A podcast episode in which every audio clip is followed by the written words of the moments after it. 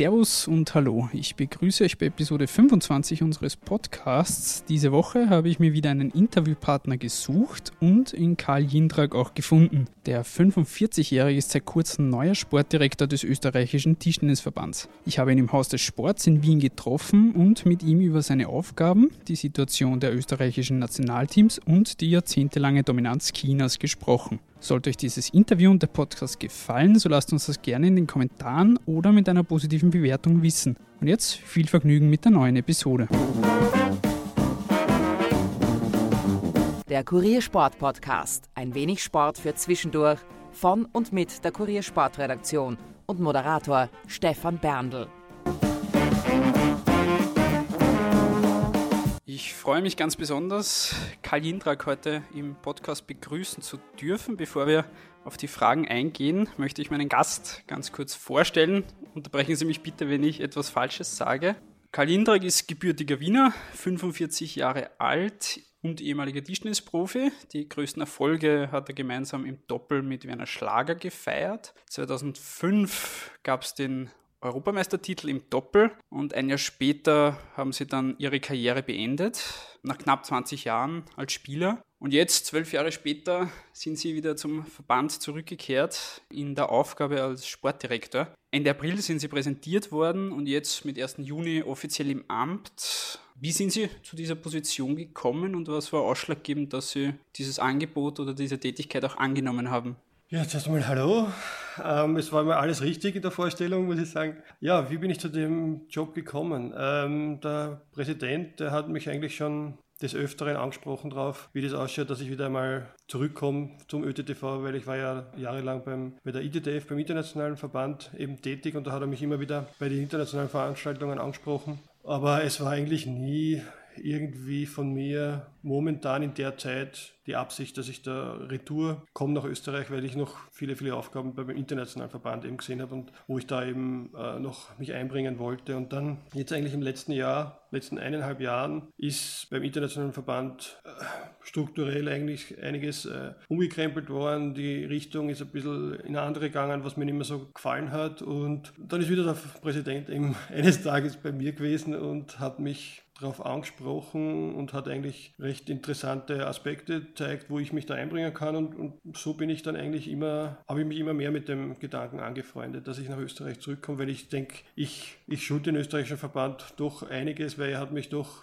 in die internationale Weltspitze gebracht und vielleicht, dass ich auf diesem Weg mit meiner Erfahrung, was ich jetzt als Spieler und international beim Weltverband eingeholt habe, dass ich da eben im Verband eben helfen kann. Wie sieht dann Ihr Aufgabenbereich beim österreichischen Verband jetzt konkret aus? Ja, ich bin direkt verantwortlich für, die, für das Nationalteam, für den Bundestrainer Herren, Bundestrainer Damen, für die Spieler, A-Kader, B-Kader und um eben die ganze sportliche Zielsetzungen, Jahresplanungen, Vierjahresplanungen bis Olympia eben gemeinsam mit den Trainern, mit den Spielern durchzugehen, dass das eben optimiert wird und dass wir von unserer Seite, von Verbandseite eben den Spielern die optimalst möglichen mit den finanziellen Ressourcen eben bieten können, dass wir dann eben auch Erfolge haben mit den Spielern.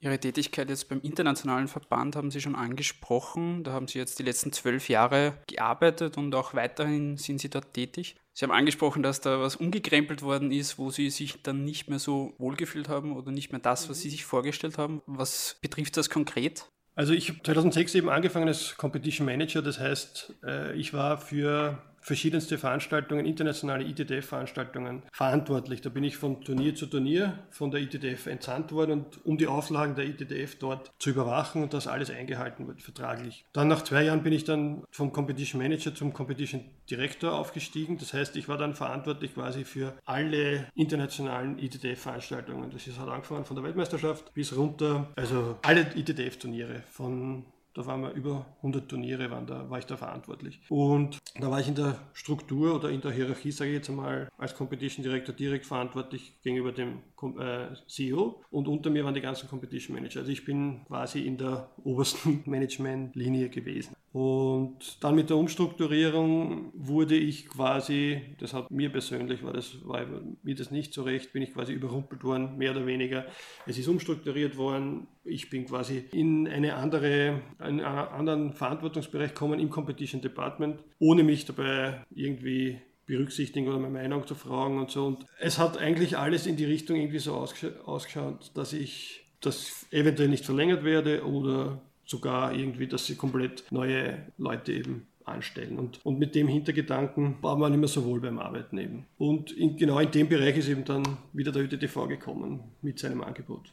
Aber die Tätigkeit beim internationalen Verband führen Sie jetzt weiter noch aus nebenbei oder wie lässt sich das vereinbaren? Also ich bin jetzt wieder quasi zwei Schritte zurückgegangen und bin Competition Manager für ein paar Turniere, werde ich von der ITTF eben entsandt.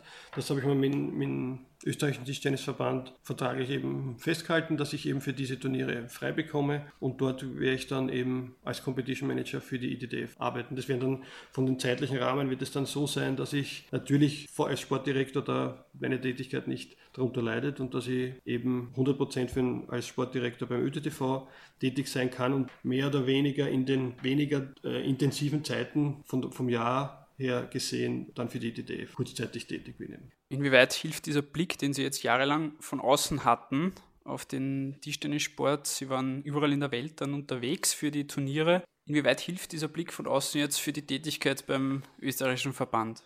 Naja, ich sehe, ich oder ich habe gesehen, wie die ganzen Verbände eben arbeiten, wie die teilweise die Vorbereitungen sind vor den Turnieren, wie die Verbandsstrukturen oder die speziell die Trainer-Spielerstrukturen aufgebaut sind. Wenn ich in China war, habe ich gesehen, wie sich die vorbereiten auf die, auf die Turniere. Wenn ich in, in Japan war, habe ich gesehen, wie sich, wie sich die Trainer und, und Spieler auf die Turniere vorbereiten. Es ist von jedem Bereich, die trainieren nicht alle gleich, ist komplett unterschiedlich und jeder kommt zu seinem Ziel auch irgendwie und von da eben alles rauszu denke ich doch, dass ich da das eine oder andere hier beim ÖTTV eben einbringen kann und hoffe auch umsetzen kann, so wie ich mir das vorstelle. Jetzt sind Sie seit wenigen Tagen offiziell im Amt, seit jetzt aber schon ein paar Wochen tätig. Wo sehen Sie beim österreichischen Tischtennis die größten Herausforderungen in den nächsten Monaten und Jahren? Ich sehe das eigentlich in dem, äh, die größte Herausforderung, einfach die Strukturen und die Sicherheit für die Spieler, eine, äh, ich würde sagen, professionelle, ein professionelles Umfeld zu schaffen. Momentan haben wir drei oder vier verschiedene Trainingsstätten. Die Trainer sind natürlich viel unterwegs mit, den, mit dem Nationalteam, wo dann, wenn die Trainer weg sind, kein gezieltes Training mehr stattfindet für die anderen Spieler, die im B-Kader sind. Also ich sehe da meine Aufgabe eigentlich, dass ich ein übers Jahr hinaus kontinuierliches, gutes, hochqualitatives Training den Spielern schaffe, sage ich einmal. Und auch noch den A-Kader mit den Top-Leuten noch bessere Möglichkeiten zu begehen, mit Trainingspartnern einzuladen, Trainingslager regelmäßiger zu machen, um einfach den Team Spirit da wieder bisschen aufleben zu lassen, weil das sind in den letzten Jahren ist mir vorkommen, ziemliche Individualisten alle waren und ich möchte es wieder zu einer Einheit schaffen, weil wie ich gespielt habe im Nationalteam, war das für mich ein eingeschweißtes Team und eine Einheit und da war jeder für einen anderen da und das fehlt mir jetzt ein bisschen. Das ist ein, ich meine, es ist natürlich schwerer, weil die Spieler teilweise im Ausland äh, spielen bei den Vereinen, aber ich möchte da wieder eine Nationalteam-Einheit schaffen und ich denke, übers Team und gemeinsam, dass doch die Leistungen dann äh, besser werden oder noch besser werden. Sie haben diesen Team Spirit, diesen fehlenden, auch auf der Vereinshomepage in einem Interview angesprochen. Wie äußert sich der oder woran machen Sie das fest? Wie äußert sich das konkret? Meine, zum Beispiel jetzt von den Vorbereitungen in den letzten Jahren, äh, EM-Vorbereitungen, WM-Vorbereitungen. Da sind die Spieler ihre eigenen Wege gegangen. Jeder hat geschaut, dass, was für ihn am besten ist und hat Trainingslager mit den Portugiesen ausgemacht zum Beispiel. Der andere ist nach China geflogen. Und irgendwann, zwei, drei Tage vor der Weltmeisterschaft oder Europameisterschaft haben sie sich dann getroffen und sind dann gemeinsam oder auch sogar einzeln zum Turnier geflogen. Und das passt für mich nicht zusammen. Das ist einfach, wenn ich jetzt für eine Nationalmannschaft, äh, für eine Weltmeisterschaft mich vorbereite, ist für mich klar, mindestens eine Woche, zehn Tage sind die, ist das Nationalteam mit dem Trainer zusammen, um eine optimale Vorbereitung zu machen, weil der Trainer weiß, kann nicht auf alle drei Plätze sein, wo die Spieler sind. Der kann vielleicht bei einem Spieler dabei sein, aber bei den, anderen zwei weiß er nicht, was die machen. Ne? Ich meine, sicher ist eine Vertrauensbasis da, es ist dass die sicher trainieren. Aber das, für mich ist das einfach ein No-Go, sage ich ganz offen. Es muss wieder die Gemeinschaft da sein, jeder miteinander trainiert, weil wenn jetzt, wir haben ein starkes Team, wir haben wirklich ein, ein super Team momentan und es profitiert ja jeder vom anderen auch. Ne? Und sie können sich gegenseitig natürlich auch pushen. Wenn der jeder in einer anderen Ecke trainiert, können sie sich nicht gegenseitig pushen, macht jeder für sich sein Ding. Wenn er gut ist, ist er gut, okay, haben wir Glück gehabt, hat er den Rhythmus gut, aber das ist auch nicht seine Aufgabe. Ich denke, das ist die Aufgabe vom Trainer und meine Aufgabe, die Spieler so vorzubereiten auf die großen Ereignisse, was für uns interessant sind als ÖTTV, um die, dass die Spieler dort die 100% Leistung abrufen. Und mit diesen Individualsachen können wir das schlecht koordinieren und kontrollieren. Und das ist mein, mein großes Ziel, dass ich die wieder zusammenbringe. Gehen wir die zwei Nationalteams kurz durch. Bei den Herren ist das Top-Trio schon verhältnismäßig alt. Stefan Fegerl ist jetzt 29, der wird 30 bald. Daniel Habeson ist 31, Robert Gardosch 39 schon. Steht da auch in den nächsten Jahren ein wenig ein Umbruch bevor?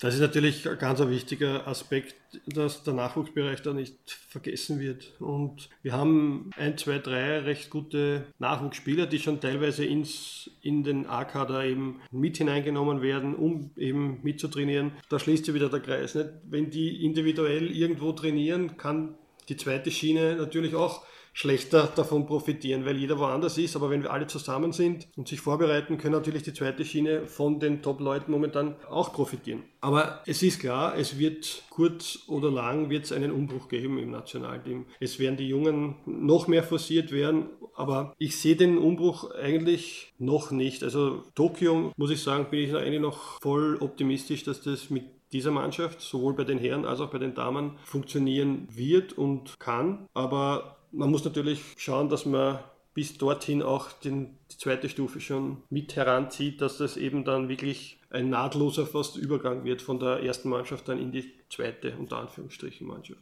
Bei den Frauen ist mit UGA auch eine schon erfahrene und routiniertere Spielerin, die vorangeht. Aber da sind auch junge Spielerinnen mit dabei, mit der Sofia Polchanova, die jetzt 23 ist, und Caroline Mischek, die erst 20 ist. Gerade Polchanova, die ist aktuell die beste Spielerin Europas in der Rangliste. Was kann man sich da in den nächsten Monaten und auch Jahren erwarten, gerade von einer Sofia Polchanova? Ja, also die Sophia die letzten Monaten eigentlich fantastisch gespielt. Also sie hat sich super weiterentwickelt und ich bin eigentlich ziemlich begeistert, auch wie sie bei der Weltmeisterschaft gespielt hat. Eigentlich das ganze Team bei der Weltmeisterschaft gespielt hat. Und da ist natürlich auch unsere Hoffnung, dass die Sophia in den nächsten, bei den nächsten Großereignissen das eine oder andere Edelmetall nach Österreich holt. Sie hat einfach das Zeug, technisch ist sie eigentlich sehr gut drauf und auch die körperlichen Voraussetzungen. Also da ist sicher einiges möglich jetzt in den nächsten, in den nächsten Jahren und da möchte ich natürlich auch das Umwelt, Umfeld schaffen, dass das für sie so reibungslos und ich will nicht sagen bequem, aber professionell wie möglich eben äh, der Weg, dass wir da sie begleiten. Die Team-Weltmeisterschaft liegt jetzt noch nicht gar nicht so lange zurück. Was haben Sie daraus für Lehren gezogen, jetzt auch für die nächsten Wochen? Ja, also die zwei Viertelfinaleinzüge waren eigentlich ein unglaublich toller Erfolg. Muss ich gestehen, ich habe es dem, dem Team immer zugetraut. Ich bin im Vorfeld auch gefragt worden, wie es ausschaut. Ich habe gesagt, äh, die perfekte, also perfekte Platzierung wäre Viertelfinaleinzug, sowohl bei den Herren als auch bei den Damen. Und genau das ist passiert. Da muss halt natürlich alles zusammenpassen. Da muss, das, da muss äh, die Tagesverfassung passen, da muss alles passen. Und es hat bei der Weltmeisterschaft, sowohl bei den Herren als auch bei den Damen, eigentlich, muss ich sagen, größtenteils alles gepasst. Leider war dann das Auslosungspech, dass wir gegen, zweimal gegen China drankommen sind, die übermächtig sind momentan. Und ich hätte mir gerne jedes andere Team angeschaut im Viertelfinale. Also da wäre sicher, so wie sie damals drauf waren bei der Weltmeisterschaft, da wäre sicher einiges vielleicht noch möglich gewesen, aber wenn ich hätte, wäre. Das, das spielt nicht. Wir haben die Auslosung gehabt mit China und jetzt ist natürlich die nächste Großveranstaltung mit der Europameisterschaft und dann nächstes Jahr schon wieder die Weltmeisterschaft, dass wir da, unser Ziel ist da auf jeden Fall, irgendeine Medaille zu holen. Auf China kommen wir gleich noch ausführlicher zu sprechen. Zuerst aber noch kurz auf Ihre Pläne jetzt auch für, für den Verband. Haben Sie sich irgendein Ziel jetzt für die nächsten Jahre gesteckt in der Tätigkeit, die Sie jetzt übernommen haben, dass Sie unbedingt erreichen möchten? Also was so ein Minimalziel ist, dass Sie, wenn Sie aus der Position wieder rausgehen, irgendwann geschafft haben wollen? Ja, da gibt es mehrere Ziele. Rein sportlich möchte ich, wenn wir jetzt einmal rein vom Sportlichen anfangen, Olympia mit der maximalen Anzahl an Spielern sich zu qualifizieren, um dort eventuell sogar ums Edelmetall Medaille eben mitzukämpfen. Das ist einmal das, das sportliche Ziel. Aber was mir sehr am Herzen liegt, ist eigentlich, dass ich in Österreich die Strukturen für die jungen Spieler, den Nachwuchs und auch im schulischen Bereich, dass man da irgendwelche nicht Richtlinien, aber das Umfeld so schaffen, dass zum Beispiel die Eltern sagen können, okay, er spielt gern Tischtennis, die schulischen Voraussetzungen die Sicherheit ist gegeben, wir haben da das Schulkonzept, wir haben da die Trainer, dass das Hand und Fuß hat alles. Momentan zum Beispiel der Werner oder ich, wir sind in unserem Bereich als, als ich sage jetzt einmal, als Zufall entstanden. Wir haben verrückte, unter Anführungsstrichen positiv gesehen, Eltern gehabt, die uns unterstützt haben und die einfach uns die Chance gegeben haben, da unser, unser Hobby ausüben zu können. Aber solche Zufälle, die gibt es nicht oft und deswegen schaut das auch von den Erfolgen her so, ist das so eine Wellenlinie. Wenn die Leute da sind zur richtigen Zeit und das Umfeld passt, haben wir auch Glück und dann haben wir momentan eine Medaillenchance bei Weltmeisterschaften, Europameisterschaften. Und von diesen Glücks- oder Zufallsmomenten möchte ich weg. Ich möchte einfach eine Struktur haben, wo man sagen kann, okay, ich kann da meinen Sohn oder meine Tochter hingeben und die kann es probieren, die hat da ihre schulische Ausbildung, da gibt es ein sehr gutes koordiniertes Training und wenn es bis dorthin zu einem gewissen Level passt, kommt es ins Nationalteam oder noch weiter dann, aber die schulische Ausbildung ist da und, und, und da diese Strukturen zu festigen, das ist für mich in Österreich, sehe ich da sehr viel Aufholbedarf, sage ich einmal. Weil es ist nicht nur, was das schulische Umfeld mit zusammen mit, mit dem Training, äh, was das Problem eben ist in Österreich, sondern auch, ich sehe in Österreich extrem wenig Hallen oder Multifunktionshallen, die für solche Sportarten geeignet sind. Wenn ich da jetzt nach Deutschland gehe, sehe ich in jedem kleinen oder größeren Ort gibt es eine Multifunktionshalle, wo ich eine Tischtennis-Weltmeisterschaft austragen kann. Ja. In Österreich gibt es solche Hallen nicht. Ne? Und wo sollen dann die Spieler oder wo, wo soll man zum Beispiel eine, eine Top-Veranstaltung nach Österreich bringen, um den heimischen Spielern oder den Leuten zu zeigen, was für tolle Veranstaltungen es gibt oder was für tolle Sportarten es gibt. Das ist jetzt nicht nur Tischtennis so, das, das gibt es mit, mit vielen äh, Sportarten ist das so. Ne? Ich meine, das ist jetzt nicht direkt im Tischtennisbereich, aber da sehe ich in Österreich sehr, sehr großen Aufhol- und äh, Bedarf und ja, und da schaue ich eben, dass ich vielleicht das eine oder andere Steinchen da, dazu beitragen kann, dass das besser wird. Es ist dann ein sehr langfristiges Projekt. Ja, also kurzfristig gesehen äh, habe ich gesagt, das ist vielleicht schon Tokio, kann man das kurzfristig sehen mit zwei Jahren. Aber das ist auf jeden Fall langfristig. Also das ist jetzt nicht, das wird nicht von heute auf morgen passieren. Solche Sachen, ich denke, so größere strukturelle Änderungen, das geht nur langfristig und das kann man nur über, über Jahre. Aber da müssen wir mal die Konzepte äh, vorlegen an die Gremien, wo die Entscheidungen dann gefällt werden, wo man dann wirklich auch die, die Unterstützung bekommt, dass das dann in die richtige Richtung geht. Aber ist dann auch in den letzten 15, 20 Jahren, gerade auch, wo Werner Schlager und Sie auch aktiv waren, wo so ein wenig der Tischtennis-Hype im Kommen war, auch mit dem Weltmeistertitel von, von Schlager, hat man da generell in Österreich da auch ein wenig die Chance verpasst, da schon die richtigen Weichen zu legen? Puh, da bin ich, glaube ich, jetzt der falsche Ansprechpartner. Da müssten wir äh, zwei Türen weiter und dort die Frage stellen. Ich glaube, dass der Verband schon einiges richtig gemacht hat und auch mit dem Weltmeistertitel und mit dem Europameistertitel sehr gut umgegangen ist, sage ich einmal so. Wir haben, was ich gehört habe, sehr viele Neuanmeldungen bei Vereinen. Also es waren schon, da hat sich einiges getan. Vielleicht, dass dann nachhaltig das ein bisschen verloren gegangen ist. Da war ich, wie gesagt, nicht so in Österreich tätig. Das muss ich jetzt sagen, muss ich gestehen. Da würde ich vielleicht etwas was Falsches sagen. Da war ich eher international tätig und wie gesagt, da bin ich, glaube ich, der falsche Ansprechpartner jetzt. Werner Schlager hat zuletzt auch in einem Interview gemeint, dass Tischtennis selbst auch an Medienpräsenz verloren hat. Haben Sie auch diesen Eindruck und wenn ja, woran, woran liegt es eventuell? Warum? Das ist eine gute Frage. Warum hat das nachlassen? Ja, vielleicht, weil die regelmäßigen, weil wir haben ja doch regelmäßig Erfolge eingefahren, der Werner und ich. Wir sind zu vielen äh, internationalen Veranstaltungen entsendet worden, weil auch die Subventionen und das, und, und das Geld eben vorhanden war, dass wir uns sportlich weiterentwickeln können. Und wir sind regelmäßig zu Turnieren gefahren und dort eben haben wir uns regelmäßig äh, sage ich jetzt nicht regelmäßig, aber doch oft Medaillen gemacht. Und das ist dann doch kontinuierlich in den Medien gewesen. Und jetzt ist weniger Geld da, die Spieler können weniger fahren und es wird auch schwerer bei den Turnieren eben die Leistungen zu bringen. Und ob ich jetzt, im, wenn ich jetzt beim äh, World Tour Turnier in China unter die letzten 16 komme, das interessiert im Prinzip niemanden. Das interessiert nur die Medien, wenn man jetzt äh, Medaille macht oder vielleicht die Nummer 1 der Weltschlag. Und diese Erfolge, die waren vielleicht damals, wie der Werner und ich äh, im Team waren, regelmäßiger da und daraufhin eben auch waren wir in den Medien regelmäßig präsent. Kommen wir jetzt zum Thema China. Äh, Sie haben es vorher schon angesprochen, die waren jetzt auch bei der Weltmeisterschaft wieder übermächtig. Die Dominanz Chinas wird eigentlich, wenn man sich zumindest ein wenig mit dem Tischtennissport beschäftigt, ist das das Erste, was einem auffällt, gerade in den letzten Jahren und Jahrzehnten. Der letzte chinesische Einzelweltmeister oder nicht chinesische Einzelweltmeister, um es so zu formulieren, war gerade Werner Schlager ja. 2003. Das ist jetzt schon ein Zeitalter wieder her. Bei den Frauen muss man bis 1993 zurückblicken. Im Team und Doppel sieht es nicht recht viel besser aus. Die Formatstellung geht ja schon viel, viel länger zurück, bis in die 70er, 80er Jahre. Was macht China seit Jahrzehnten besser und anders als der Rest der Welt?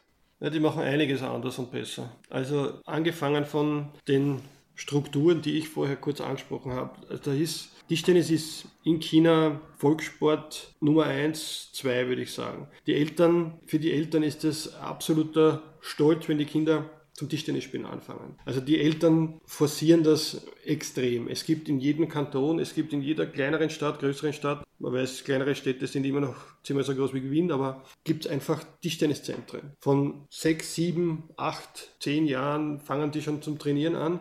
Und das Entscheidende, in jedem dieser Tischtenniszentren gibt es gut qualifizierte, ausgebildete Trainer. Das heißt, die Kinder, die zum Tischtennissport kommen, die eigentlich noch nie den Schläger in der Hand gehabt haben, fangen mit einem technisch absolut richtigen und perfekten Training an. In Österreich oder jetzt, ich sage jetzt mal im Rest der Welt, passiert es meistens so, dass die, die Jugendlichen oder die Kinder einmal jahrelang im Verein alleine spielen, sich die Technik selber anlernen, teilweise oder größtenteils schlechte Technik oder falsche Technik und dann kommen sie zu einem Trainer. Und der braucht dann Jahre, um diese falsch eingelernte oder selbst einstudierte Technik auszumerzen. Und das sind meistens Probleme, die teilweise nur auskorrigiert werden können, aber nicht 100 Prozent. Das ist einmal das, der erste Punkt, dass die von, in China von null an richtige Technik trainiert wird. Das ist einmal das Erste. Das Zweite, was in China auch total äh, natürlich vom, vom Natur her ist, da ist die Quantität vorhanden, weil es in jedem Kanton, in jeder Stadt gibt es Tischtennisschulen und dort in diesen Tischtennisschulen gibt es eben die Trainer, die in Kontakt natürlich mit den, ich will jetzt nicht sagen Nationalkader, aber da gibt es ja drei, vier Stufen A, B, C, D Kader, die in Kontakt sind und regelmäßig und sagen, pass auf, dort, dort, dort haben wir Talente und die werden dann gescoutet und dann haben wir, und dann haben die von der von der Quantität her. Natürlich, die, die können sich aussuchen von, weiß ich nicht, von jedem Jahrgang 150, 200 Kinder, die talentiert sind. Und von diesen 200 werden dann 10 oder 15 herausgefiltert, die dann Weltklasse werden. In Österreich haben wir in jedem Jahrgang fünf vielleicht, die halbwegs so Talent haben und mit denen man arbeiten muss. Ne? Also da, da gibt es kein Aussortieren oder, oder wie in China. In China ist die Quantität da und da werden die Besten eben einfach selektiert. Inwieweit ist das in Österreich auch ein Problem, auch mit der Vielzahl an verschiedenen Verbänden, die es gibt, und die Landesverbände einerseits und gerade in Wien gibt es ja auch zum Beispiel drei Verbände, glaube ich, wo Tischtennis gespielt wird. Ist es da auch schwer, das irgendwie alles zu koordinieren und für den Überverband ÖTTV irgendwie in Einklang zu bringen? Na, ich glaube ich glaub nicht, dass das jetzt das Hauptproblem ist. Es ist sicher vielleicht auch ein Teil des Problems, aber ich glaube, das Hauptproblem ist das, dass viele Kinder zum Tischtennisspielen anfangen, ohne wirklich professionelle und gute Betreuung gleich bekommen und sich die, die Technik eben falsch aneignen. Und die, wenn man dann ein, zwei Jahre, ich habe es am eigenen Leib, sage ich jetzt einmal, verspürt. Ich habe mir selber das eine oder andere beigebracht und ich bin nach zwei, drei Jahren eigentlich erst zu einem regelmäßigen Training gekommen zum Trainer. Der hat dann gesehen, okay, ich mache das falsch, ich mache das falsch und das auszumerzen, das war nur teilweise möglich. Und die Technik, die Grundtechnik hat dann äh, sich so gefestigt und die war dann, die hat mich dann limitiert, um wirklich Weltklasse zu werden. Zum Beispiel im Einzel, im Doppel hat es gereicht, oder Anführungsstrichen. Da ist immer Weltklasse gewesen. Aber fürs Einzel, dass ich dann wirklich den Schritt mache, unter die Top 10 oder, oder in der Welt zu kommen, das hat es nicht gegeben. Und ich glaube, dass da in den Strukturen im untersten Bereich angesetzt werden muss. Und das ist jetzt nicht nur in Österreich so, das ist in vielen, vielen Ländern so. Und deswegen ist China die, die Vormachtposition äh, immer noch und wird noch lange, lange sein. Wie viel kann man sich als kleine Nation wie Österreich von China wirklich abschauen und versuchen anzupassen, auch bei, beim eigenen Verband? Ja, da, mein, der Nachwuchsbereich ist ja nicht mein, mein Hauptaugenmerk. Äh, da haben, wir gute Kollegen da, die den Nachwuchs verantwortlich sind und die da eben einfach einmal die Strukturen so zu festigen, dass wirklich im Schulbereich dass wir Tischtennis anbieten können für jeden Altersbereich, wo man anfängt, wo es Sinn macht, äh, Tischtennis anzufangen. Und das Zweite, was mir, das habe ich, zuerst im Punkt mit den Chinesen eigentlich auch äh, noch nicht erzählt, dass sehr, sehr viel äh, Individualtraining gemacht wird. Das heißt, jetzt, aber da reden wir schon im, im Top-Bereich, also A-Kader, B-Kader. Es gibt Assistenztrainer, eine Unzahl an guten Assistenztrainern in China und jeder Trainer wird oder werden ein oder zwei Spieler zugestellt. Das heißt, der ist dann verantwortlich für die beiden Spieler und der macht das Training, stimmt das auf das Training 100% auf diese beiden Spieler ab. Dann gibt es einen zweiten Spieler, der hat wieder einen zweiten Trainer, der hat wieder zwei Spieler und so und, dann, und, und über diesen Trainergremium oder sage ich einmal, steht der, der Bundestrainer, der, der Cheftrainer. Ja? Und der koordiniert die einzelnen Individualbetreuungen. Ja? Und in Österreich oder in Österreich oder nicht nur in Österreich, sondern in vielen europäischen Ländern gibt es einen Bundestrainer, der ist verantwortlich für alle. Und da denke ich, dass wir vielleicht einen Ansatz machen können, dass wir auch das individueller machen, dass wir mit äh, ein oder zwei zusätzlichen Trainern das Training individueller machen, dass sich die Spieler quasi auf den einen Trainer konzentrieren oder verlassen können oder umgekehrt der Trainer auf die Spieler sich konzentriert und die noch mehr betreut und das dann eben der Bundestrainer äh, auch überwacht. Solche Sachen, die kann man strukturell recht schnell umsetzen und was ich glaube auch sehr wirksam sein kann, weil momentan gibt es bei uns den Bundestrainer, der für alle Spieler verantwortlich ist. Wenn der Bundestrainer dann mit irgendeinem Spieler oder mit zwei Spielern nach China fliegt, ist, sind immer noch zwei andere da und da ist dann keine Betreuung da, ja, und, oder schlechte Betreuung da. Ne? Und ich denke, in solchen Kleinigkeiten kann man sich da schon einiges von China abschauen. Also sprich, wir haben ja gerade vorher angesprochen, auch diesen Team Spirit, dass jetzt auch schon viel individuell trainiert wird, die einzelnen Spieler. Das Ganze soll weiterhin so sein, aber quasi unter dem Dach des Nationalteams. Also sprich diese Einzelbetreuung, die, jetzt, die es jetzt vielleicht schon gibt, aber jeder Spieler für sich ist, dass dann aber das unter dem Dach des Nationalteams passiert. Ja und nein. Individuell, momentan passiert so, dass zum Beispiel ein Spieler primär im Verein XY trainiert. Ja. Dort ist die individuelle Betreuung da durch den Vereinstrainer. Aber was ich mit Individualisierung meine, eben im Nationalteam, dass eben wir zum Beispiel äh, drei Trainer haben, einen Cheftrainer, zwei Assistenten und jeder Assistent hat zwei oder drei Spieler dann über. Der wird und die sollen dann individuell die Planung machen für die Spieler und für die Spieler eben da sein. Auch die Planung, wo sie im Verein spielen. Also das soll äh, Hand in Hand gehen. Und da ist die Individualisierung da. Und das ist natürlich mein, mein Ziel, dass man das äh, so gut wie möglich, und das kann man auch recht kurzfristig umstrukturieren. Und da hoffe ich, dass ich da ziemlich schnell äh, auch positives Feedback von den Spielern bekomme, dass die das auch so akzeptieren nochmal zurückzukommen auf die Vormachtstellung der Chinesen. Wie geht man da in ein Turnier? Kann man das ausblenden oder geht man da schon mit einem gewissen Gedanken in, in jedes Turnier, in jede WM? Es geht eh nur unter Anführungsstrichen um Platz 2.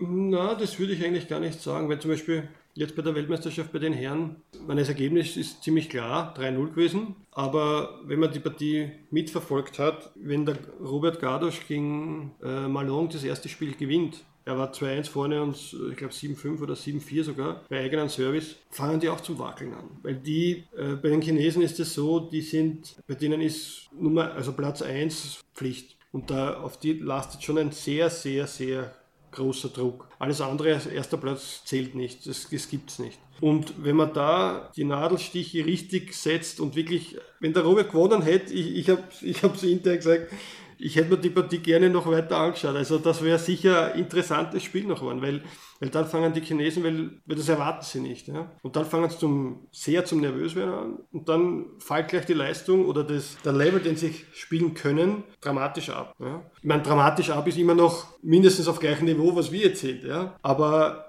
sie sind nicht unschlagbar. Also das würde ich jetzt nicht sagen. Und, und, man geht auch nicht rein, jetzt bei den Großveranstaltungen rede ich jetzt, da ist der Druck extrem groß. Bei den, bei den anderen Veranstaltungen, wie es World Tour ist oder so, da ist natürlich doppelt schwer, weil da ist der, der Druck von den Spielern nicht so groß. Und da ist natürlich schwerer, aber die spielen auch nicht das ganze Jahr über auf einem Top-Niveau. Ja. Also sie sind nicht unschlagbar, aber wenn man nicht auf China kommt, ist natürlich besser, sage ich einmal. Aber es, es ist trotzdem möglich. Also es ist jetzt nicht unmöglich. Sie haben es auch vorhin schon angesprochen, dass das in den nächsten Jahren wahrscheinlich auch nicht sich ändern wird, diese Dominanz Chinas. Wie sehr kann man darauf hoffen, dass in 10, 15 Jahren vielleicht mal eine andere Nation China den Rang abläuft? Ja, ich meine, wir haben zum Beispiel gehabt in meiner Zeit, wie ich gespielt habe mit Werner, war zum Beispiel Schweden ein absoluter Gegner auf Augenhöhe. Und sie haben den letzten Mannschaftsweltmeistertitel Schweden, ich glaube 2000 war das in Kuala Lumpur. Und die waren vorher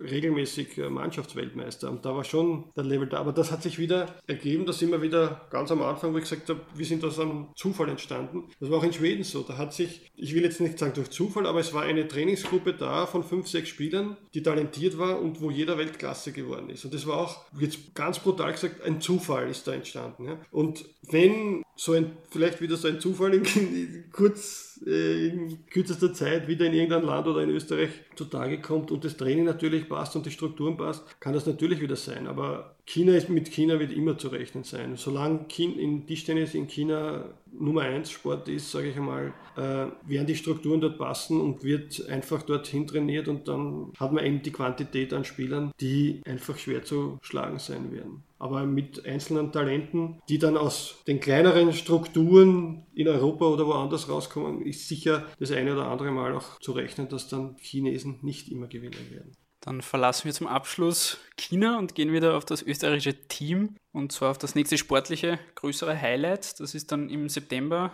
die Europameisterschaft. Zuletzt war es Stefan Fegerl, der 2015 im Doppel Gold geholt hat. Was ist heuer für die beiden Teams möglich? Vor allem, wenn man wieder zurückkommen auf Sofia Bolchanova, die ja tolle Monate hinter sich hat. Was kann man sich da erwarten? Ich meine, für mich einmal das Hauptaugenmerk wird sein, dass beide Teams eben eine optimale Vorbereitung genießen und haben werden. Und welche, welche Ziele, also Ziel ist auf jeden Fall, irgendwo eine Medaille herzubekommen. Wer das dann macht und welche Farbe die Medaille hat, äh, das möchte ich mir jetzt nicht festlegen. Aber es haben sowohl bei den Herren als auch bei den Damen nicht nur im Einzel, auch im Doppel die eine oder andere äh, Möglichkeit ist da. Und ja, ich bin da eigentlich recht zuversichtlich. Aber was jetzt die Europameisterschaft betrifft, aber mein Haupt oder mein Hauptziel eigentlich ist eigentlich die Qualifikation für die Olympischen Spiele. Dies wird ein ganz ein großes, großer Brocken werden und eine große Herausforderung werden. Und die fängt schon relativ früh an und da, das ist eigentlich meine, mein Hauptziel. Also wenn jetzt bei den Europameisterschaften keine Medaille rausschauen würde, wäre ich jetzt nicht äh, super enttäuscht. Äh,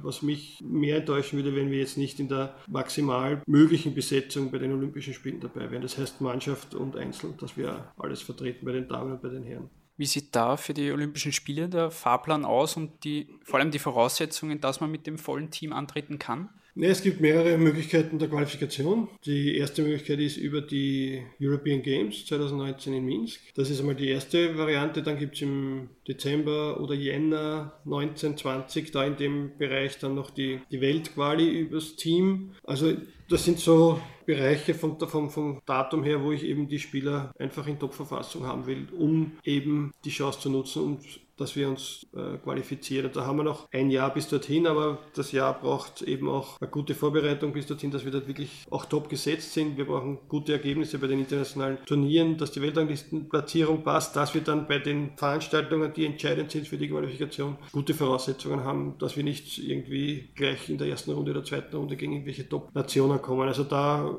heißt es jetzt einmal gut planen und wie gesagt, Juni 19 ist einmal die European Games und dann im Dezember, Jänner Jänner 1920 ist dann noch die Weltquali. Das sind einmal die zwei Hauptziele für mich. Zum Abschluss noch die Frage, wie viel Tischtennis spielen Sie persönlich aktuell eigentlich noch? Gut, dass das jetzt ein Radio ist und kein Video, dann wird man es gleich beantwortet bekommen. Äh, ich spiele eigentlich gar nichts mehr. Ich habe den Schläger 2006 in meine Vitrine mit den ganzen Pokalen gelegt und habe gedacht, so, jetzt lege ich ihn da rein und jetzt warte ich, bis meine Motivation wieder zurückkommt. Und jetzt sind mittlerweile zwölf Jahre vergangen und die Motivation ist noch nicht da. Also, nein, ich habe eigentlich den Schläger weggelegt 2006 quasi und bis jetzt nicht wieder angegriffen. Wirklich, um regelmäßig irgendwas zu tun. Es sind andere Sportarten teilweise dazukommen, vielleicht ein bisschen Tennis, ein bisschen Radfahren, aber wirklich leistungsmäßig oder annähernd bin ich ganz, ganz weit entfernt momentan. Dann beschließen wir hiermit den Podcast. Vielen Dank für das lange und sehr interessante Gespräch und ich bedanke mich auch bei allen fürs Zuhören. Wir hören uns dann bei der nächsten Episode wieder. Bis bald.